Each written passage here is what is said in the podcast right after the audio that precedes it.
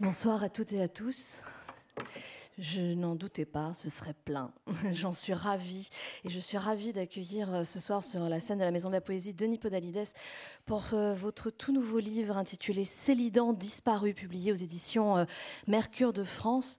Célidan disparu, c'est un récit en kaléidoscope, même s'il y a une chronologie, mais c'est des, histoires qu'on pourrait prendre comme ça euh, et lire par morceaux, selon l'envie, selon l'humeur, euh, qui racontent votre parcours euh, à la fois d'homme et d'acteur. et en se plongeant à la fois dans ces anecdotes de votre enfance, de votre adolescence, de votre vie d'adulte, on touche un peu du doigt, on effleure du doigt euh, ce qui vous anime en tant qu'artiste, en tant que comédien, et puis peut-être aussi en tant qu'écrivain, parce que ça n'est évidemment pas la première fois que vous publiez euh, un livre. Alors, Denis Podalides, déjà, première question avant de nous plonger un petit peu dans, cette belle aventure. Euh, qu'est-ce qui vous a donné envie de, de raconter à ce stade de, votre vie, de votre carrière, de raconter ces, ces morceaux de vie dans un livre? C'est le la, première idée était de saisir à travers des sensations très fugitives, très peu développées, euh, des instants de vie passée et d'essayer de, à travers ces petits fragments qui pouvaient revenir, de réveiller d'autres souvenirs. C'était comme si je soulevais des petites pierres et que j'essayais de voir ce qu'il y a en dessous et puis ce qu'il y a encore en dessous c'était une sorte de presque de jeu d'écriture. Et je me rappelle, un, texte était venu comme ça, en souvenir d'un coucher de soleil euh, sur l'île d'Oléron, où je passais beaucoup de vacances euh, entre de 7 et, 15 ans, 18 ans même. Et euh, je me demandais pourquoi ce coucher de soleil-là, particulièrement, était resté dans, dans ma mémoire. Qu'est-ce qu'il y avait derrière. Et puis j'avais commencé à écrire et en écrivant m'était revenue une scène familiale qui est euh, finalement dans le livre. Et je l'ai mis de côté, j'ai mis ce texte de côté. Puis quelques temps plus tard, un autre texte est né comme ça, euh, sans avoir absolument aucune idée de d'aucun livre. Euh, et puis ça a continué très très doucement, des souvenirs très anciens je voulais des souvenirs très anciens, puis des choses beaucoup plus récentes, mais que j'avais en partie oubliées ou que j'avais négligées, parce que m'intéressait aussi la banalité du souvenir. J'avais aucune envie de, raconter des histoires, euh, des histoires d'acteurs particulièrement, même si j'en raconte finalement, ou des histoires euh, euh, extraordinaires, flatteuses et brillantes, des, moments comme ça de grands de, ces moments très lumineux qu'il peut y avoir dans une vie d'acteur. Mais au contraire, c'était plutôt des choses très ténues, très menues, qui m'intéressaient, un peu à la manière, euh, c'est beaucoup plus tard que, j'ai relu euh, Ostinato de Louis-René Desforêts, et qui consacre à des instants d'enfance, d'une petite enfance dans une institution extra catholique extrêmement sévère, des fragments de vie euh, ramassés dans des paragraphes très très denses, presque qui, ont la, la, dureté d'une pierre et qui sont un Alors, je me suis dit, ah, dans l'absolu, c'est ça que j'aurais aimé faire, mais euh, c'est finalement, moi, j'écris aussi dans les marges de mon métier. Mmh. Euh, je n'écris, en fait, très rarement chez moi même si j'aimerais pouvoir écrire chez moi, mais c'est plutôt les voyages, les tournages, les répétitions qui, m'offrant des moments de, répit, euh, me, permettent d'écrire. Donc j'écris vraiment de manière euh, très euh, fragmentaire, et puis dans le temps aussi, quelquefois, il se passe des, des, semaines sans que je remette la main sur un texte. Donc voilà, et petit à petit, ça a créé un ensemble de textes et, et, euh, J'anticipe peut-être sur des questions que vous auriez posées. non, mais je, me disais juste, vous, disiez le, le, choix des textes qui ne sont pas des anecdotes à caractère absolument exceptionnel, mais des fragments de vie. Et je me disais que c'est peut-être là que se cache cette vérité que cherche l'artiste et dont vous parlez d'ailleurs dans le livre à un moment donné, cette quête de vérité à travers, euh, euh, le théâtre, à travers le jeu. Euh, et, finalement, peut-être que cette vérité, elle transparaît justement dans des anecdotes qui, au premier abord, peuvent paraître un peu banal, mais qui finalement révèle énormément de choses. Euh, et on le voit beaucoup dans l'enfance, où c'est peut-être là que c'est le, plus révélateur. Vous commencez, euh, enfin pas complètement, mais presque au début du livre, vous parlez de votre envie de créer euh, un monde qui n'appartienne qu'à vous, une langue qui n'appartienne qu'à vous, et vous imaginez un pays. Euh, alors, je ne sais pas comment on prononce, mais on prononce Péner Péner, oui, oui. Euh, et vous inventez ce pays et sa langue. Euh, et étrangement, ça n'est pas du tout pour communiquer avec d'autres personnes. Vous êtes le seul détenteur de cette langue incongrue. Il y avait un, vraiment un désir, c'était d'être né ailleurs et d'être un étranger absolu. C'est-à-dire que où que je sois, je sois étranger. Ce qui est absurde parce que, y a un moment, on est ici. L'ailleurs étant ailleurs. Là où on est, c'est ici. Mais non, moi, le fantasme, c'était que là où je où j'étais, c'était l'ailleurs. Et que je sois un étranger. C'était un, désir, euh, euh, même pas vraiment justifié, d'ailleurs, je ne sais pas, ça, me travaillait. J'adorais les histoires euh, d'enfants perdus. on découvrait que, en fait, c'était euh, je ne sais pas, un petit Anglais qui avait été adopté et qui avait oublié même son propre passé. Donc j'ai fait même des jeux où je faisais croire à mon frère aîné que je n'étais pas moi-même et que j'avais été adopté, qu'on lui avait dit que euh, euh Denis était mort et c'était moi qui avais pris sa place. J'adorais ça ces, thèmes-là. Et donc, euh, inventant un pays euh, qui serait totalement ailleurs, je voulais aussi une langue d'ailleurs, donc même pas l'anglais que ma mère euh, enseignait au lycée, et dont même, même enfant, j'avais évidemment quelques mots. Je voulais même pas une langue connue, donc j'ai inventé une langue qui s'appelait le pénérois, puisque j'avais décrété de manière complètement arbitraire que ce pays s'appelait Le Pénère et qu'on y parlait le pénérois et qu'il y avait simplement une caractéristique, c'est le pénérois, c'était le français euh, inversé lettre par lettre. Ce qui fait que euh, je suis Denis Podalides, ça se disait Elsius euh, Sinet Zediladop. Et si vous vous exercez, vous pouvez vous-même donc parler dès maintenant, vous pouvez parler pénérois, ce qui demande un petit. D'ailleurs, nous allons choisir quelqu'un dans la salle. Parce que dès que les phrases deviennent un tout petit peu plus compliquées, c'est extrêmement éprouvant pour le cerveau. Et c'est qui a été un, des grands problèmes pour moi, parce que j'ai essayé de, développer comme ça cette langue. J'ai même écrit une grammaire, j'ai écrit une géographie, j'ai inventé toute une histoire à ce pays. Mais cette langue, j'essaie euh, d'initier mon frère à cette langue, mais ça, ça le ça le saoulait, comme on dit. Euh. et, donc, c'est une langue qui est très vite devenue euh, incommunicable, une langue pour moi, et qui n'avait euh, absolument pas, pas d'objet. mais en même temps, quand m'est revenu ce souvenir, je me suis dit, mais quand j'écris, j'essaye de revenir complètement en arrière, comme ça. J'avoue, il y a des gens qui écrivent sur le je, peux aussi écrire sur des choses qui se passent au présent, euh, pas du tout des choses qui se passeront. Je suis totalement euh, hermétique à, la science-fiction ou même euh, de petite envergure. Et en revanche, les choses les plus anciennes ou les choses passées me, me travaillent énormément. Pas par nostalgie, pas forcément pour essayer d'en établir la règle, essayer de savoir à travers ce que j'ai vécu Qu'est-ce qui fait que j'agis aujourd'hui comme ça euh, De m'expliquer. C'est des choses qu'on fait évidemment en psychanalyse. Euh, j'ai traversé tout ça. Et, sans doute, ça m'a donné le goût de, ce type d'écriture. Mais c'est d'essayer de trouver une sorte de règle de vie. J'ai un écrivain fétiche euh, très aimé là-dessus, qui est Michel Léris, dont je parle dans le livre. La règle du jeu étant une grande autobiographie pour moi, des plus belles autobiographies au XXe siècle. Et ma phrase va se perdre parce que je enchaînais. Parce que oui, chef. J'ai perdu le fil de, ce que je voulais nous, dire. Nous, restons dans l'enfance. On, on, voit à travers ça, évidemment, les enfants ont le goût du jeu et le goût du jeu des mots. Euh, peut-être qu'il est encore un petit peu plus développé euh, chez vous. Et, vous portez un regard, puisque vous parlez du passé, euh, sur vos jeux, un regard que j'ai trouvé particulièrement intéressant lorsque vous parlez de vos jeux de guerre.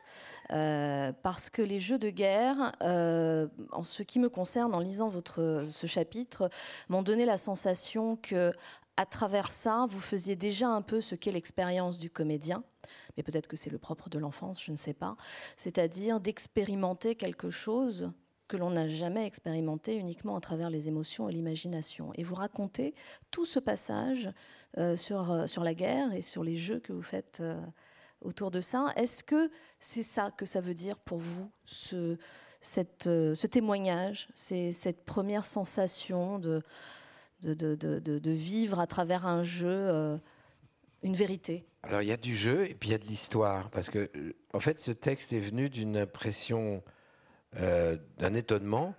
Euh, mes enfants, qui sont encore petits, mon fils a 9 ans, ne jouent pas du tout à la guerre. Mais déteste les pistolets, déteste les coups de feu, même les épées, ça l'intéresse. Il fait de l'escrime, mais pas du tout en tant tant qu'arme, en tant vraiment que sport. Et euh, je me suis rappelé que moi, je jouais mais au pistolet tout le temps, aux épées, et il fallait que ça castagne, que ça. Je tuais des gens, je les massacrais, je, je les écartelais, je les torturais. J'avais des actions de jeu, j'en avais une, presque une dizaine. C'était des personnages à qui je prêtais vie, effectivement. Alors là, vraiment. Aux morts, puisque. oui, oui, et je jouais aux morts. Je jouais mon frère et moi on a passé notre enfance à se tirer dessus quand même, avec des armes totalement fictives euh, ou, des, armes mimées. Et j'étais étonné de, savoir, de, me rendre compte que c'était aussi peu présent chez, chez mon fils. Et je me disais, mais pourquoi moi j'ai été obsédé par ça? Alors je me suis rappelé quand même que quand j'étais enfant, la Seconde Guerre mondiale n'était pas loin. Je suis né en 63, euh, donc euh, c'était 18 ans après la fin de la guerre. Quand je vois aujourd'hui 18 ans après, c'est pour moi, c'est hier. Et la guerre était. Et en fait, ça, le texte aussi, il est venu de ça. C'était que la guerre était présente dans toutes les conversations. Ma grand-mère, qui avait vécu l'Exode, euh, qui a, dont le mari était. Euh, était en captivité en Allemagne, dont l'immeuble, euh, l'immeuble familial avait été occupé. Donc l'occupation, le mot avait même un sens j'entendais les bruits de bottes. Enfin, c'était là comment un, événement qui était déjà passé pour moi et qui me semblait même très très lointain. Euh, était en fait travaillait le présent dans lequel je vivais et je vois qu'aujourd'hui euh, euh, donc c'est ce type d'expérience que j'ai envie de, de raconter comment les jeux les plus anodins qui m'amusaient follement en fait empruntaient à un climat j'entendais beaucoup dire encore les Boches. J'avais moi-même, vis-à-vis de l'Allemagne, très amateur de football aussi, il y avait eu ce terrible match. L'Allemagne était écrasait toujours les Français, donc j'avais chevillé au corps la notion de guerre. C'est ça qui m'a. Le point de départ de ce texte, c'était ça. Vous avez une grand-mère qui était libraire. Euh, et ce livre est aussi parcouru euh, de votre passion pour la littérature et pour les livres. Euh, seulement vous racontez, en parlant de votre grand-mère et de, et de, votre maman, que leurs goûts littéraires ne sont pas forcément ceux qui vous... Ça m'a valu beaucoup de déboires dans ma propre famille, ce texte. C'est vrai? Ah oui, on me reproche d'avoir un peu entaché la mémoire de ma grand-mère. Non, non, mais je ne veux pas vous arrêter. non, mais c'est l'occasion pour vous de vous expliquer. Parce que vous, vous expliquez que les auteurs qui sont chers à son cœur euh, ne, sont, ne vous semblent mineurs. Euh, il n'empêche que dans ce texte, c'est aussi ce qui provoque en vous une certaine tendresse vis-à-vis de, votre grand-mère. En fait, c'est un paradoxe, c'est-à-dire ma grand-mère m'a totalement initié, euh, et en tant que libraire et en tant que femme cultivée, m'a initié à la littérature. Et j'ai même hiérarchisé complètement la, littérature, de, comme les rayons étaient hiérarchisés. Le plus beau rayon, c'était la bibliothèque de la Pléiade. Et donc très tôt, euh, j'ai su, je me suis dit que voilà, cette collection-là, c'était le, Panthéon, c'était le, sommet. Tout en haut, il y a la Pléiade. Quand on est un écrivain à la Pléiade, on est un grand écrivain. Puis après, tout, s'ordonne à partir de ça.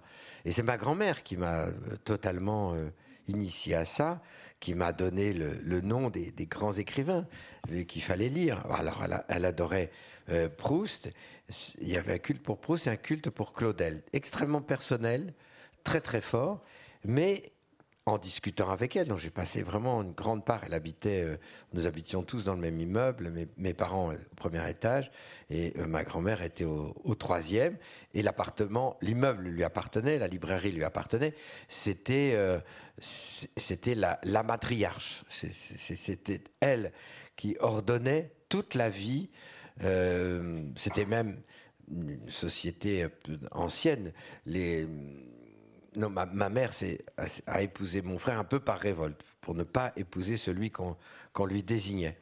Et, donc, ce que je voulais dire, c'est voilà, ma, grand-mère nous, nous élevait d'une certaine manière. Elle considérait aussi mes parents comme des enfants. Mon père était très jeune quand il a rencontré ma mère, était très très jeune quand il a eu ses deux fils aînés. Et donc, ma grand-mère euh, s'occupait d'eux, nous, nous, gardait très souvent. Et euh, un jour, elle me dit euh, que par-dessus tous ces écrivains dans lesquels moi je me jetais, j'étais heureux de lire Dostoïevski, de lire Flaubert, de lire Sartre, euh, de lire Paul Morand, que sais-je encore, Céline, Proust, etc. Elle me dit par-dessus tout ça, celui qu'elle préférait, c'était Charles Morgan. Ah bon Charles Morgan. Elle me dit oui, oui, je les ai tous là. Je n'avais jamais entendu parler de cet écrivain j'ai un peu lu, vaguement, et c'était l'eau de rose. C'était complètement, ça me semblait du, dernier, euh, d'une mièvrerie totale.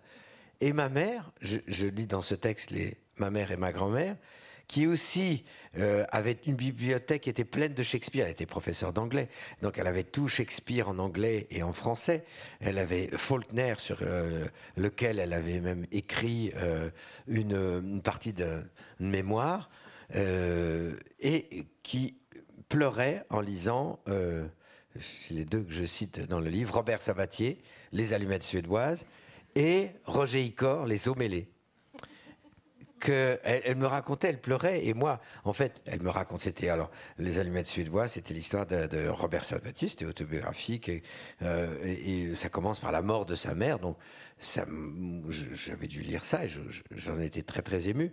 Mais après, lisant ça, je me disais, mais c'est quand même ces écrivains-là, ces lettres mortes, le texte s'appelle comme ça, euh, parce que je, me dis, c'est tellement curieux de par-dessus tout, par-dessus les Flaubert, les Balzac, euh, Joyce, Faulkner, Shakespeare, on met Roger Icor et Sabatier et Charles Morgan.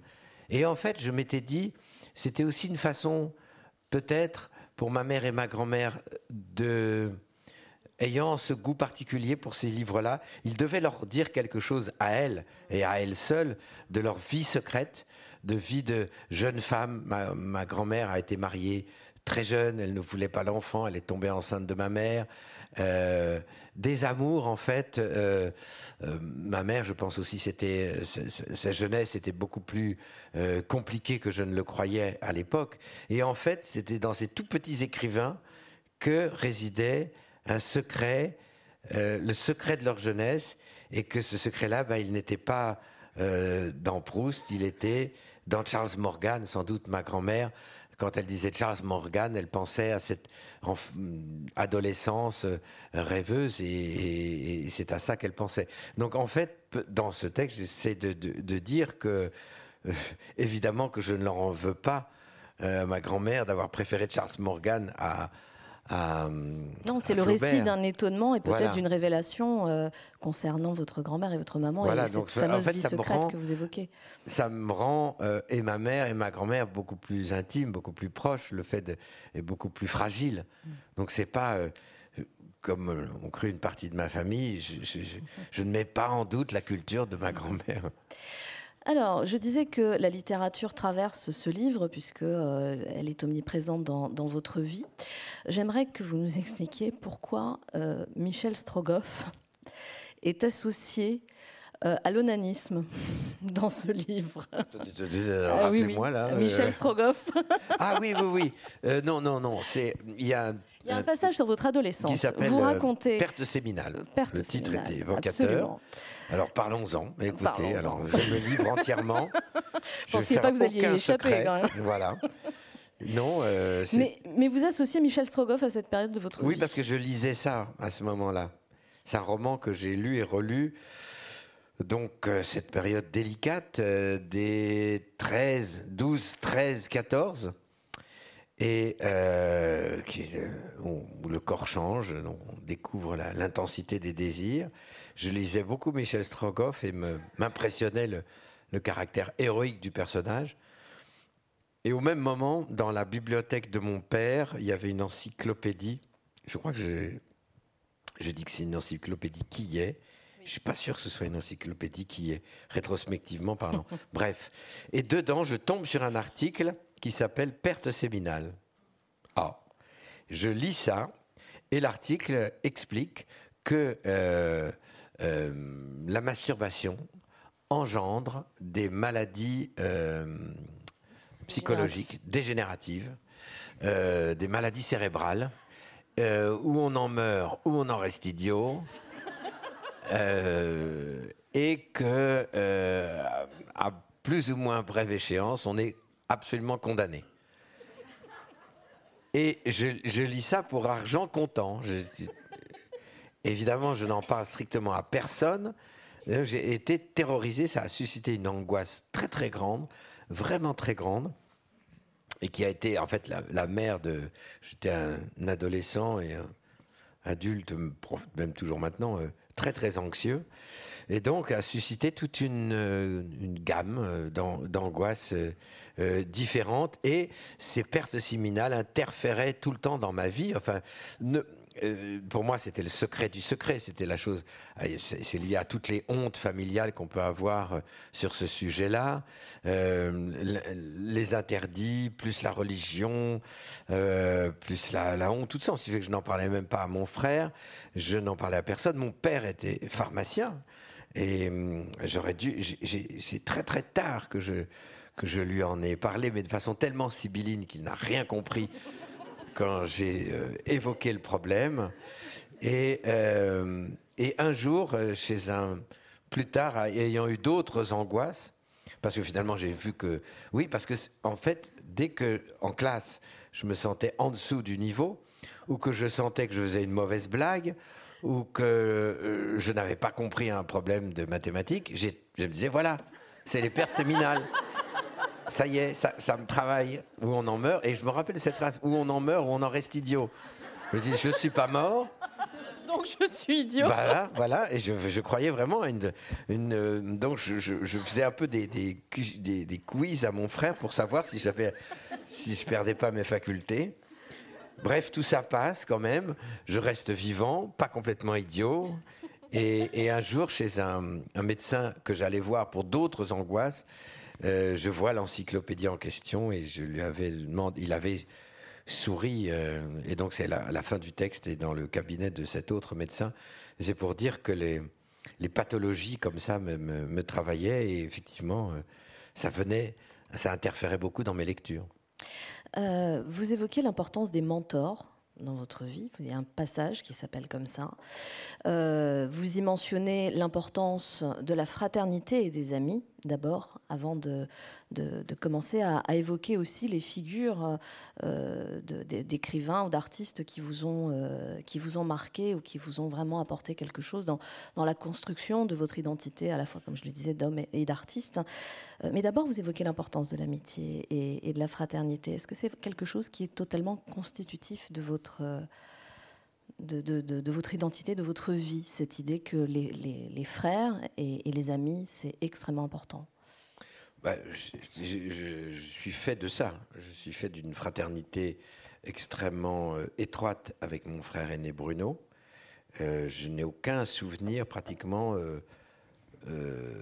seul, où je suis seul dans le souvenir. dans la petite enfance, il faut vraiment peut-être des moments à l'école, et encore, très très vite, il est là. Euh, tout est orienté Euh, nous sommes dans la même chambre et constamment euh, nos jeux sont partagés. Et nos parents, c'est toujours Bruno et Denis, ça fait un seul nom pratiquement. Donc je sais que je suis fait de ça et que je suis complètement en miroir de mon frère et que j'éprouve aussi à l'adolescence, au moment où lui entre vraiment dans l'adolescence et moi suis encore dans l'enfance, une séparation cruelle que, qui me met, mais qui me met à mal. Et euh, les amis, à ce moment-là, prennent le relais. Et des amis deviennent, euh, dès que j'ai un meilleur ami, je change de couleur complètement. Je prends les couleurs de cet ami, je prends la voix de cet ami, le langage de cet ami, les vêtements. Euh, tous mes, centres d'intérêt sont en fait les siens. Et j'ai le sentiment de n'avoir absolument plus aucune, plus aucun personnalité propre. C'est quelque chose qui. Euh, je me rappelle qu'on me disait beaucoup, j'étais très influençable. Je vois ça comme un grand défaut, comme et en même temps, je ne peux pas m'empêcher. Mais ce que je fais, c'est que j'ai différents amis. Et donc, ayant différents amis, je prends telle couleur chez telle. Et, c'est très difficile d'ailleurs de les réunir, voire impossible, euh, d'être avec tous ces amis ensemble, puisque là, je ne suis plus, euh, je suis totalement évaporé.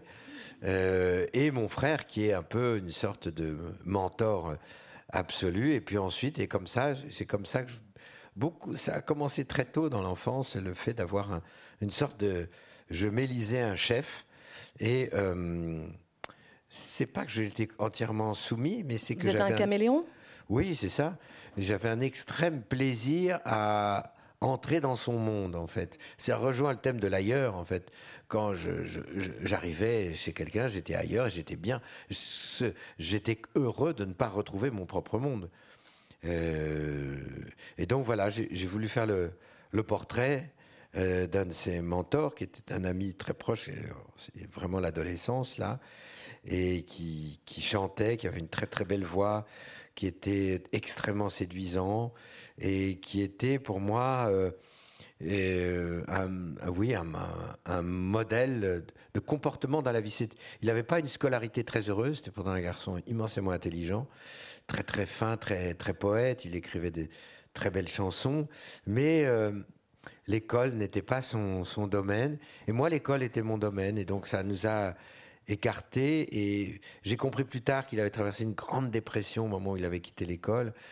Donc voilà, lui, et, en écrivant le texte, je savais, d'ailleurs il l'a lu en découvrant le, livre, je crois qu'il savait pas à quel point il avait compté pour, pour moi. Euh, moi, il me voyait comme euh, quelqu'un qui réussissait très bien à l'école, qui avait une sorte de destin tracé. Je me destinais à être enseignant. Et puis ensuite, euh, alors que j'ai fait du théâtre avec lui. C'est un peu lui qui m'a fait faire d'ailleurs le premier, la première fois où j'ai joué dans Paris sur une petite scène qui s'appelait le Petit Casino, qui est pas très loin d'ici d'ailleurs. Je me c'est pas Requin Campois, le Petit Casino. Je ne sais même pas si ce cabaret existe encore. Et euh, lui avait été engagé pour jouer. on était en seconde, hein, euh, une petite pièce pour enfants, et je l'avais remplacé. Donc c'est la première fois où, où j'ai joué. Et le salaire, c'était le ticket de métro et de, pour rentrer à Versailles. C'était payé comme ça. Et euh, donc c'est lui qui m'a. Il a été très très très important. C'est de lui que vous vient votre décision de faire ce métier, vous voulez dire? Non, euh, il y a plusieurs faisceaux de, ce côté-là, mais oui, oui, il a été assez important parce que quand on, était en seconde au lycée Hoche à Versailles, euh, l'atelier théâtre, je le faisais avec lui, on écrivait ensemble, on mettait en scène ensemble, et lui, il me donnait confiance. Euh, quand j'écrivais quelque chose, il le prenait au sérieux. Euh, il a mis en musique des, poèmes que j'avais écrits. Donc il, me poussait beaucoup et, je, lui dois euh, énormément. Alors qu'ensuite, donc il a une scolarité qu'il a fini par abandonner. Et puis lui n'a pas continué. Il a continué dans la musique. mais j'ai eu l'impression qu'il m'avait donné des, des armes dont il ne s'était pas servi lui-même finalement.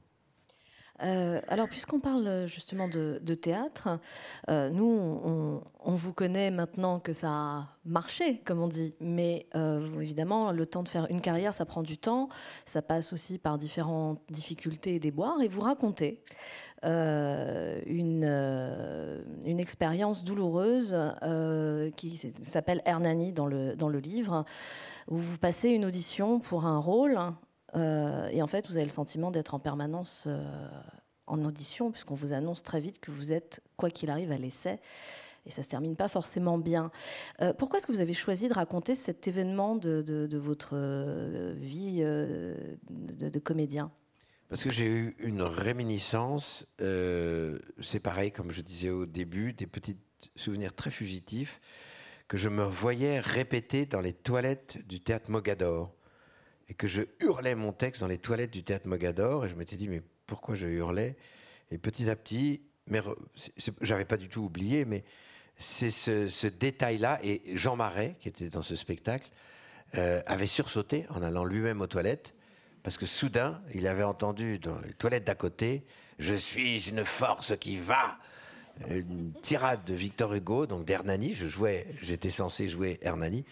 Et ça l'avait surpris. Et après, il avait dit le petit, au metteur en scène, le petit, il faut s'occuper de lui parce que il est dans les toilettes et euh, il gueule son texte. Euh, et surtout, en plus, le metteur en scène, doutant de moi, euh, ne voulait jamais que je répète en présence de Jean Marais, qui était la, la vedette, qui était un homme délicieux, mais charmant, lui, lui qui s'étonnait simplement que je ne répète jamais avec lui. Et je ne répétais jamais avec lui. Et je ris beaucoup. Cette histoire m'a paru très drôle aussi à raconter. Euh, très souvent des, histoires dont on a été le, héros malheureux, voire le héros honteux. Euh, en fait, en les racontant, euh, il y a une, sorte de petit roman comique qui se dessine et qui fait que non seulement c'est une histoire plaisante, mais en plus le souvenir pénible se transforme. donc c'est aussi pour ça que j'écris ces, ces choses-là, parce que ça me, j'essaye d'en tirer de, de, ce qui me faisait horriblement. C'était horrible pour moi. Ce, ce Hernani, j'avais pas le droit de répéter.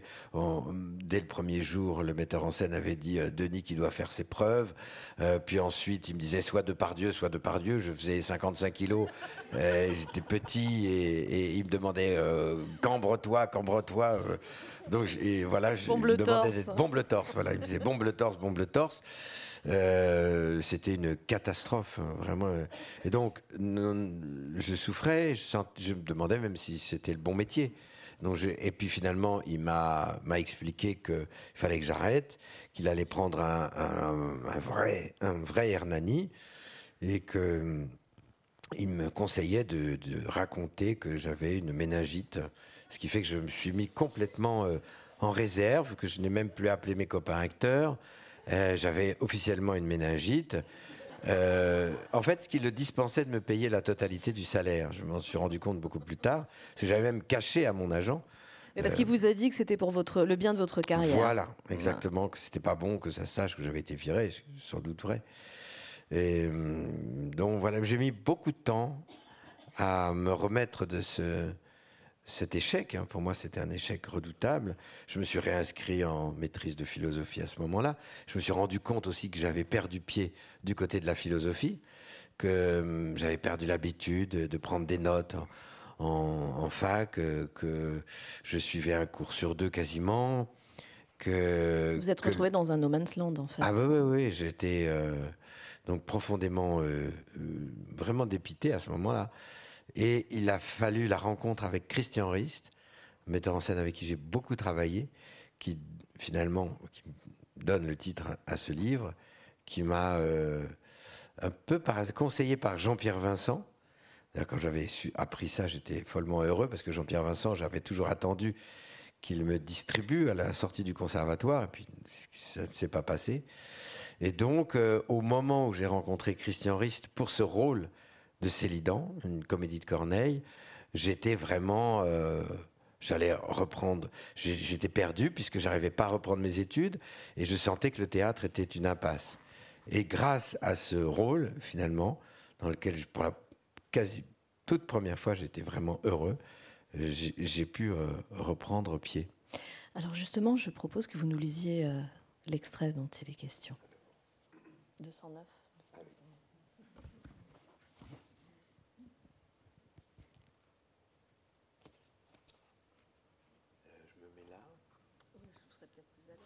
Oh, vous allez. Comme vous voulez. Le micro. Ah, oui, pas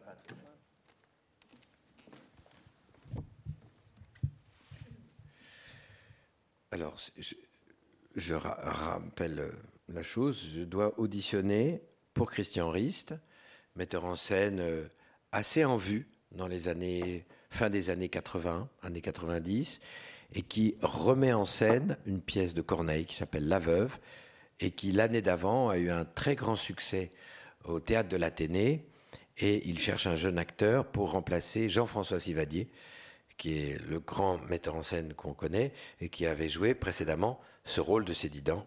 Et c'est pour ce rôle-là que j'auditionne dans le parc de Sceaux. Christian Ries travaillait, je, pense, au, Gémeaux et m'avait donné rendez-vous dans le parc de Sceaux. ça commence par un tout petit, bref, petit résumé de la pièce. Célidan, donc le rôle pour lequel j'auditionne, est la dupe du ténébreux Alcidon, auquel il voue la plus noble et la plus aveugle amitié. Un ami tel que toi, mais plus que sans maîtresse. Il est aussi l'amoureux non déclaré de Doris, sœur de Philiste, amant de Clarisse, la veuve, que convoite Alcidon. Je ne sais pas si tout le monde suit, je ne vais pas répéter, peu importe. Bon, tout ça me va très bien, je suis spécialiste de ces deux états, être dupe, aimer en secret. Dès ma première lecture, il m'a semblé que les vers de ce personnage couleraient aisément de ma bouche. Célidan entre naïvement dans les dessins néfastes d'Alcidon contre Philiste, acceptant de garder dans son propre château une simple découpe de bois au fond du décor, me dit Christian, Clarisse, la veuve, amante de Philiste, qu'Alcidon, par traîtrise, va enlever tant que Doris est promise au funeste Alcidon, tout le texte n'est pas comme ça, je vous rassure. Hein. tant que Doris est promise au funeste Alcidon, le discret et généreux Célidan tait sa passion, mais persuadé par le fourbe que c'est à un autre que Philiste la destine, il se déclare. Après sa trahison, vois ma fidélité. Il t'enlève un objet que je t'avais quitté. Ta Doris, fut toujours la reine de mon âme. J'ai toujours, eu pour elle une secrète flamme. Sans cesser de jouer, Christian m'indique les places, glissant aussi des intentions. Alors là, Jean-François faisait un truc assez marrant, il tapait d'un revers de main sur la découpe de bois, prends, puisque tu le veux, mon château pour retraite. Et je fais le truc assez marrant de Jean-François, je tape du revers de la main dans le vide, ça me fait rire, je continue, plus allègre encore, je prends et reprends tout, inflexion, gag, rythme, mimique. Christian rit parfois et repart de plus belle dans le jeu. On s'étourdit. Le parc change de lumière. Le soleil décline légèrement. Il y a moins de monde et notre aire de jeu, comme les ombres, s'étend. Quant à moi, plus j'y songe et moins j'y vois de jour. M'aurait-il bien caché le fond de sa pensée? Célidan, monologuant, redessine en pensée l'enlèvement de Clarisse, et peu à peu lui apparaît la perfidie de son ami. Debout sur un banc, texte en main, j'y vais à fond. Ce n'est pas avec moi qu'il faut faire le fin, et qui me veut duper, on doit craindre la fin. Combien de fois aurais-je voulu dire pour moi de telles paroles? C'est une profession de foi, une renaissance, ce n'est pas avec moi qu'il faut faire le fin, et qui me veut duper en doit craindre la fin. Je suis sérieusement ému et traversé par la lumière rasante qui nous vient du fond du parc. Quand il joue la nourrice, complice d'Alcidon avec laquelle l'infâme a tramé ses forfaits, et que Célidan démasque en se révélant plus rusé que la vieille fourbe, Christian se fait sorcière de conte, roule des yeux, grince de tout son corps et glapit d'une voix de fiel et d'aigreur qui doit s'entendre jusqu'aux grilles du château. Nous échangeons les mots du texte à une vitesse vertigineuse. J'ai à peine le temps de m'étonner qu'il sache tout si parfaitement. Je l'étreins, le moleste, le jette à terre, le frappe de ma petite brochure. Ta maîtresse en colère jure que tes forfaits recevront leur salaire. Dans la poussière, la nourrice geint douloureusement. J'ai pitié des malheurs qui te viennent presser, lui dis-je après un moment indécis. Je prends mon temps, marche alentour, considère les allées qui se vident, envahis de plaisir et de peine, les deux ne se contredisant pas. Christian me regarde pitoyablement. Nourrice, fais chez moi si tu veux ta retraite, autant qu'en lieu du monde elle y sera secrète. Je me mets au sol, et nous restons l'un près de l'autre, intimes. Une étrange pitié me monte dans la gorge. J'éprouve une multitude de sensations inédites. Il y a un au-delà du rôle où les sentiments sont vrais, immenses, et le jeu, ses règles, son abstraction, sa convention, presque abolie. Je prends ton innocence en ma protection. Va, ne perds point de temps. Être ici davantage ne pourrait à la fin tourner qu'à ton dommage. Durant l'éloignement, ta paix se pourra faire. Vous me serez, monsieur, comme un dieu tutélaire, me répond-il avec une gratitude confondue, empreinte de honte et noyée dans un sanglot. Les jeux avec mon frère, que nous étirions le soir, bravant l'heure qui nous avait été fixée pour venir à table, n'étaient pas d'une autre nature. On s'y donnait à fond, sans recul ni sens critique, et je n'en reviens pas que Christian Rist, sans que nous nous connaissions, se livre avec autant d'enfantine insouciance pour une simple audition. Trêve pour le présent de ces remerciements, va, tu n'as pas loisir de tant de compliments. Aucune ironie ne me vient de ces paroles comme ma situation, je pourrais dire avec gêne ou malice. Acte 5. Enfin, Célidan, dans une longue et noble réplique, se déclare auprès de Doris en présence de sa mère. Christian me demande de me contenir timidement d'être tout au long des quinze premiers vers un jeune prétendant des plus réservés et des plus distingués. Je réprime tout mouvement, tout accent passionné.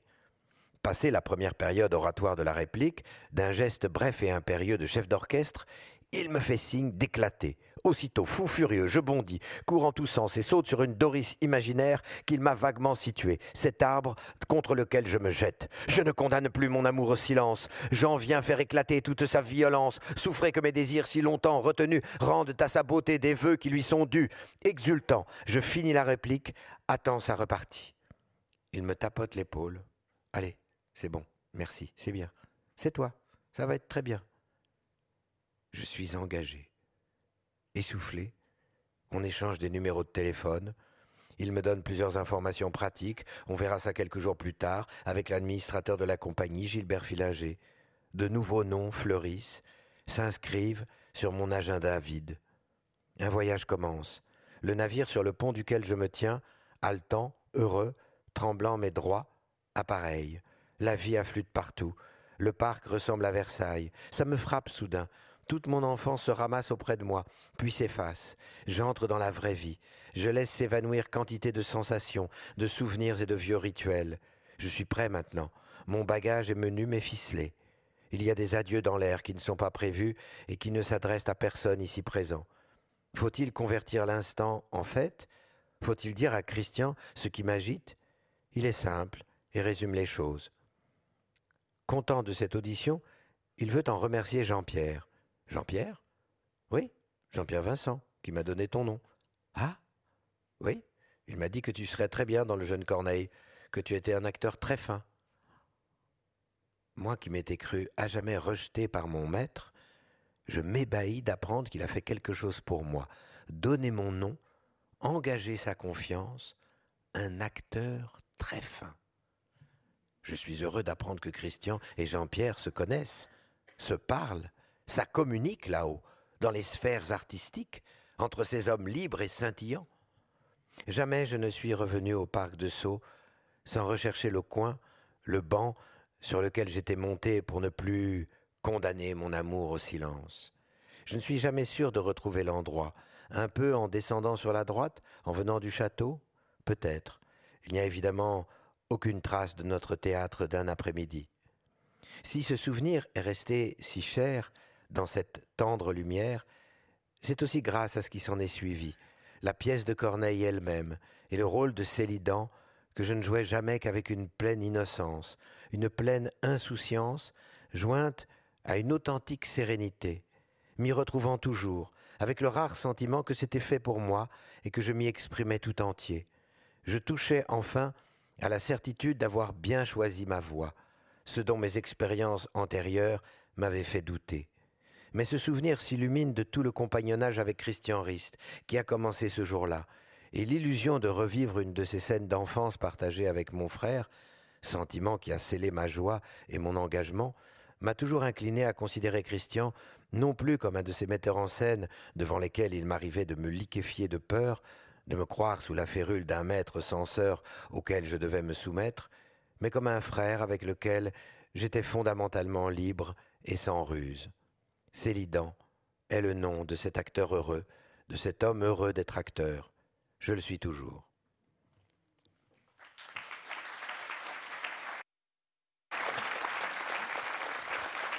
Merci beaucoup pour cette lecture euh, de Nipodalides, qui euh, effectivement est un des moments les, plus lumineux de ce livre. Euh, en écoutant les différentes histoires, malgré tout, la, question du jeu revient toujours, pas seulement dans l'enfance, même plus tard. Alors c'est un chapitre qui est avant celui que vous avez lu. vous racontez la fois où vous avez été réformé et ce chapitre s'intitule L'asile. Alors il est, évidemment, ça prête à rire parce qu'il y a des scènes qui sont, euh, qui sont triviales et simultanément qui n'ont pas dû être très drôles sur le moment. Euh, mais c'est encore une fois une situation dans laquelle, sans être acteur à ce moment-là, vous vous retrouvez dans la nécessité de jouer comme si c'était une sorte de... Euh, alors, fatalité, ce serait négatif, mais une sorte de de mission permanente que vous avez depuis que vous êtes tout petit, en toutes circonstances, de devoir jouer un rôle, que ce soit parce que vous imitez vos camarades, que ce soit parce que vous jouez en tant qu'enfant, que ce soit parce que vous allez être réformé, et vous passez une nuit ou deux, je ne sais plus, dans un asile. je ne sais plus combien de temps, entre 36 et 48 heures. Ben, C'était une époque révolue, on faisait son service militaire, et comme tous les apprentis acteurs, euh, il était euh, qu'on venait de se faire réformer. Euh, ce que je n'avais pas fait aux trois jours, pour ceux qui ont connu, c'était les trois jours étaient le, trois jours de préparatoire à la vie militaire, où on était déclaré apte ou inapte au service militaire. J'avais été déclaré apte puisque je n'avais rien simulé. ne sachant pas du tout que, que deux années après, j'allais être au conservatoire d'un dramatique étant au conservatoire, euh, je me dis, euh, au moment où se profilait mon incorporation, je me dis que c'est pas possible, je ne peux pas. Euh. et donc, je fais un peu des pieds et des mains pour ayant été apte, c'était plus difficile. Donc, je vais à la caserne à Versailles et j'obtiens quand même un rendez-vous par un ami que j'avais croisé avec un psychiatre qui me fait tout un dossier bidon, mais un, petit dossier comme ça de, de réforme. Je revois ça à la caserne euh, d'Artois à Versailles. Et là, euh, le jour de mon incorporation, je suis orienté à l'hôpital Percy à Clamart. Et euh, arrivé à cet hôpital Percy, on me dit que je dois passer devant un, psychiatre et que mon dossier était assez conséquent. Enfin, conséquent. le, médecin m'avait bien J'étais euh, parce qu'il fallait être P4, il fallait être réformé P4. En dessous de P4, si on était P3, on était apte. P4, on ne l'était plus. Donc il fallait quand même, faire un peu le guignol quand même pour euh, faire le fou. Et euh, donc j'avais, comme tous mes on, on faisait tous ça. On se faisait quatre nuits blanches de suite, on se bourrait de café, de guronzan. On était dans des états seconds, ce qui fait qu'on n'avait même plus besoin de simuler parce qu'on était, on arrivait avec des têtes il y a peut-être dans la salle qui ont fait ça et qui ont connu ça. Euh, et donc, j'étais relativement confiant, relativement sûr de moi. Et puis l'entretien, le psychiatre, je vois qu'il s'en fout complètement, il va pas me forcer. Euh, euh, j'explique. Alors j'étais même très heureux. J'avais donné. C'était en pleine époque du SIDA, et alors je disais que j'étais en pleine dépression parce que euh, voilà, et il me demande est-ce que vous avez des amis? J'avais répondu non, que des partenaires. je suis très fier de ma réponse. Et euh, je voyais que l'œil, je me disais, ils vont pas, vont pas me prendre parce qu'ils doivent penser que je suis déjà euh, contaminé. Et donc, je suis assez confiant. Et puis, j'attends mon billet de réforme parce qu'en fait, il fallait. la commission de réforme, elle était trois semaines plus tard. Et si on avait tamponné par une sorte de, chef euh, médecin, euh, on pouvait rentrer chez soi. Et puis le temps passe, le temps passe, personne ne vient. Et puis au bout d'un moment, je vois quelqu'un qui arrive avec un pyjama, un pyjama bleu, et qui me demande de le faire suivre. Je ne comprenais pas du tout. Euh, ce qui se passait. Et on m'explique qu'un officier qui aurait dû signer mon bon de sortie était parti un peu trop tôt en week-end, on était vendredi, et que voilà, j'allais rester avec eux. Et là a commencé une plongée en enfer, c'est Vol au-dessus d'un nid de coucou, pour ceux qui se souviennent de ce film. Euh, et je me, j'entre dans une immense paranoïa parce que je me dis en fait, je rentre effectivement et j'entends la porte se fermer derrière moi, mais vraiment la scène de pénitencier. Euh, euh, j'entends qu'on m'enferme au milieu des fous. Et donc voilà, c'est passe 48 heures là. Mais euh, effectivement, c'est un rôle puisque c'est le rôle du fou. C'est un rôle. et dans lequel je. Et vous pensez à Hamlet à un moment donné. Bah vous oui, dites, parce vous que je pensez me à Hamlet. C'est toujours le Hamlet. Fait-il semblant d'être fou euh, ou est-il vraiment fou Fait-il euh, est-ce est-ce que c'est en faisant semblant d'être fou qu'il devient fou? Et donc, c'était des discussions de jeunes acteurs parce que c'est comme jouer l'alcool ou jouer la folie. C'est fascinant pour les, les, jeunes comédiens. Alors, je me disais, bah, peut-être que c'est un petit atelier là que je peux me faire. Euh, qui sera très intéressant, mais j'étais dans un tel état d'angoisse parce qu'en fait, je suis rentré en paranoïa. Je pensais que, en fait, on ne m'avait pas du tout, il n'y avait pas du tout cette histoire. Je croyais pas du tout à cette histoire d'officier, et je disais, ils vont m'enfermer jusqu'à ce que j'avoue que je ne suis, que je suis un simulateur.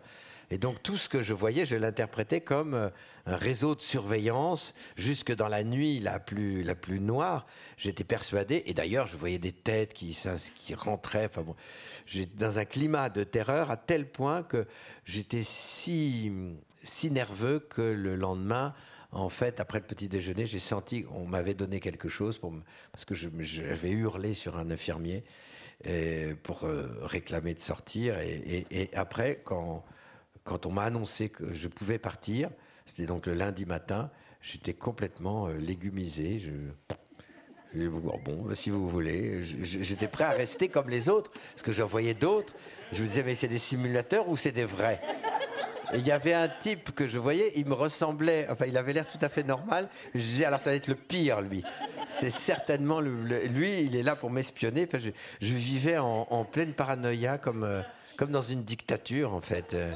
Et c'était alors pareil, c'est le même type de souvenir qui. C'est le procès de Kafka aussi. Hein. Oui, oui, c'est ça. C'est des espèces de petites euh, nouvelles euh, Kafka. J'étais terrifié parce qu'en plus l'hôpital Percy, c'est un hôpital de grands brûlés. Et il y a un moment, enfin je le raconte dans le livre. Euh, là, j'ai vu ce que c'était que le grand, la très très grande souffrance. Je voyais passer une baignoire avec une sorte de et un, un corps plongé dedans, couvert de bandes et qui était un grand, un pompier, grand brûlé tout, tout euh, cet épisode a été une sorte de grand cauchemar.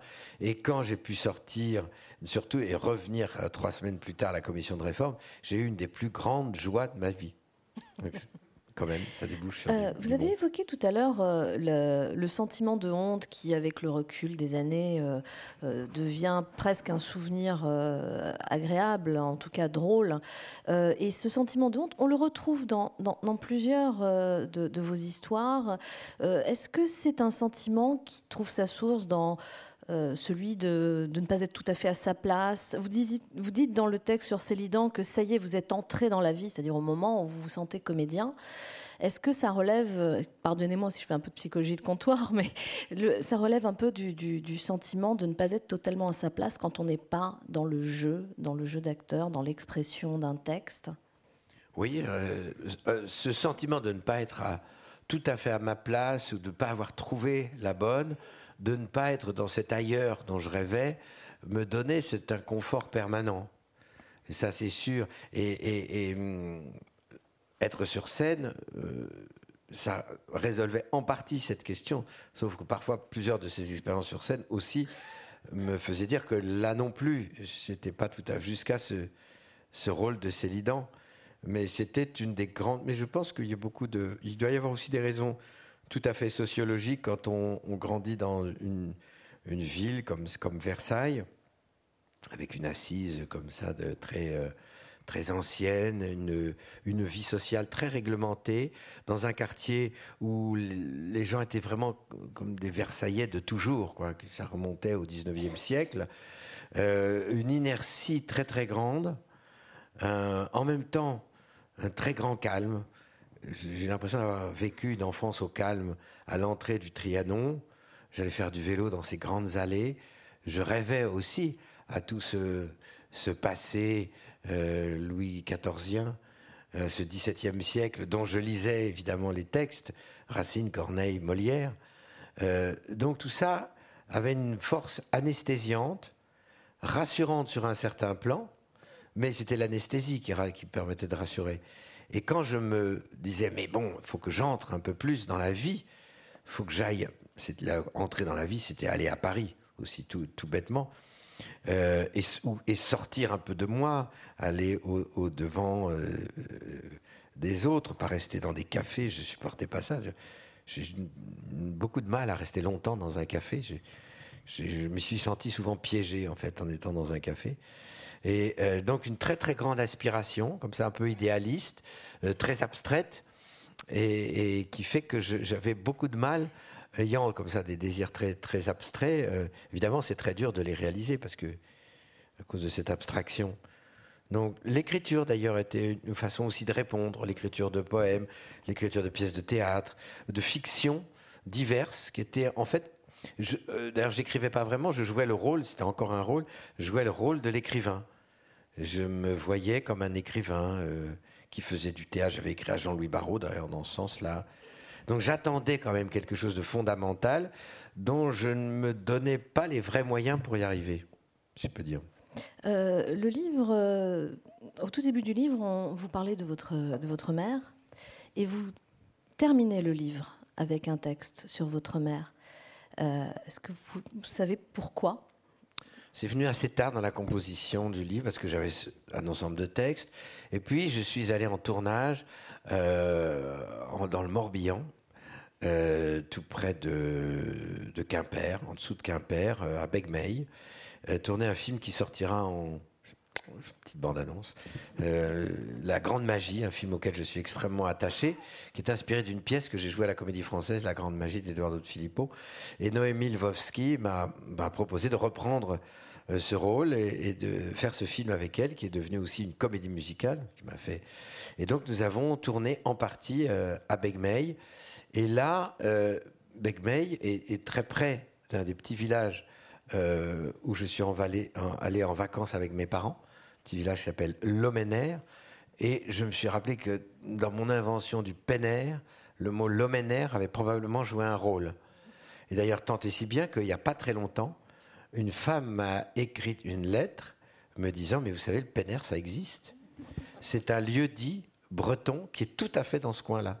Donc c'est très étonnant parce que quand j'ai euh, fini le livre, donc pendant ce, tournage très heureux, près de ce Begmey qui était près de l'Omener, écrivant à ce moment-là cette histoire du Penner, je ne savais pas du tout que le Penner, j'étais à côté en fait. C'est un seul lieu dit. Alors pour moi, le Penner désignait l'ailleurs de l'ailleurs, l'ailleurs impossible. Et en fait, j'y étais. Mais ça, je ne le raconte pas dans le livre parce que je ne l'ai su qu'il y a deux mois. Alors, je me dis, il faudrait, que j'écrive la suite. Euh, et, donc, ce tournage était très foisonnant, très très heureux, avec des, des acteurs qui me sont très chers, comme euh, Judith Chemla, Sergi Lopez, Noémie, euh, Michel Esco, Laurent Stocker, qui, sont tous dans le film. Donc je retrouvais comme ça une, une, fratrie très très très joyeuse. Et donc j'ai décidé d'enserrer le livre euh, par un chapitre au début qui raconterait aussi, qui préparait la dernière scène qui serait euh, qui, serait euh, sur une plage de Begmey. Et là, ma mère a, a, comme surgi, en fait, alors qu'elle traverse beaucoup de textes. Mais c'est souvent, c'est comme mon frère disparu, traverse quasiment tous les textes sans être lui-même l'objet visé encore que je ne sais pas tout à fait si c'est pas totalement l'objet visé, mais de même que ma mère, parce que ma mère maintenant euh, a une forme de dégénérescence euh, euh, cérébrale qui fait qu'elle reconnaît très bien, mais elle est un peu en dehors de la vie. Et donc je sens que je disparais de sa mémoire. Et alors sentant ça, j'ai ça, m'a convoquer presque de manière compulsive des souvenirs et des souvenirs euh, liés à ce petit village de Loménaire, liés aussi à d'ailleurs à Begmey où on était allé avec mon, parrain. Et ma mère est devenue comme ça, in fine, un personnage très important qui ouvrait avec notamment un motif de la nage indienne. Ça, c'était mon éditrice Isabelle Gallimard qui m'avait dit que le premier chapitre se terminait de façon un peu noire. Et je trouvais qu'il avait tout à fait raison. Et euh, m'est revenue cette image de ma mère nageant la, la, nage indienne, que je croyais être une euh, nage, j'allais dire une danse, mais nager que par elle, parce que je n'ai plus jamais vu après. De, je ne sais pas si c'est une danse qui se pratique encore beaucoup.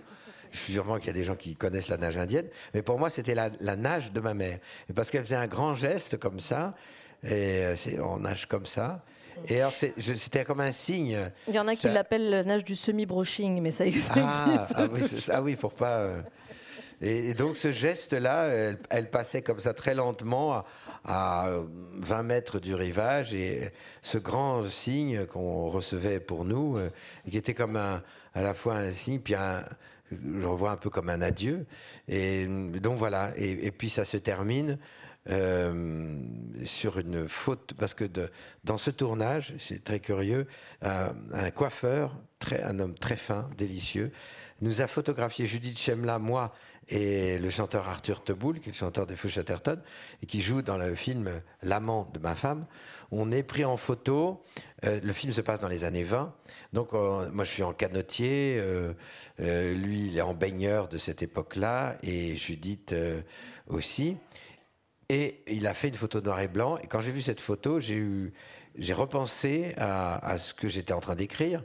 Et j'ai eu l'impression que soudain, j'avais vécu à cette époque-là. J'ai eu un, flash comme ça. Euh, et que j'ai repensé à une photo de ma mère où elle était toute petite. Et d'un coup, je me suis vu en, père de en père de ma mère, enfin dans une époque, ce qu'on appelle un peu l'anamnèse, quand vous vous mettez à vous souvenir d'une époque que vous n'avez pas vécue. On fait souvent ça au cinéma. À force d'être dans, une époque, on a des... Euh, et de jouer un personnage d'hier, on, a des sensations euh, euh, très anciennes et au-delà de notre naissance qui peuvent venir nous travailler. Denis Podalides, malheureusement, le temps qui nous est imparti touche à sa fin. Euh, il y a encore plein, plein d'histoires dans ce livre, plein de fragments de vie, certains drôles, certains qui sont plus douloureux, mais tous dessinent un portrait qui, encore une fois, nous permet d'effleurer du doigt l'acteur, et peut-être l'homme, mais ça vous êtes le seul à le savoir. Euh, Célidan disparu, c'est le titre de votre livre. On va vous retrouver dans un instant en dédicace euh, grâce à la librairie qui est juste en face de la Maison de la Poésie. Merci infiniment à vous et au Mercure de France d'avoir publié Célidan disparu, qui est une très très beau livre. Merci à vous tous. Je vous remercie pour votre attention. Merci beaucoup.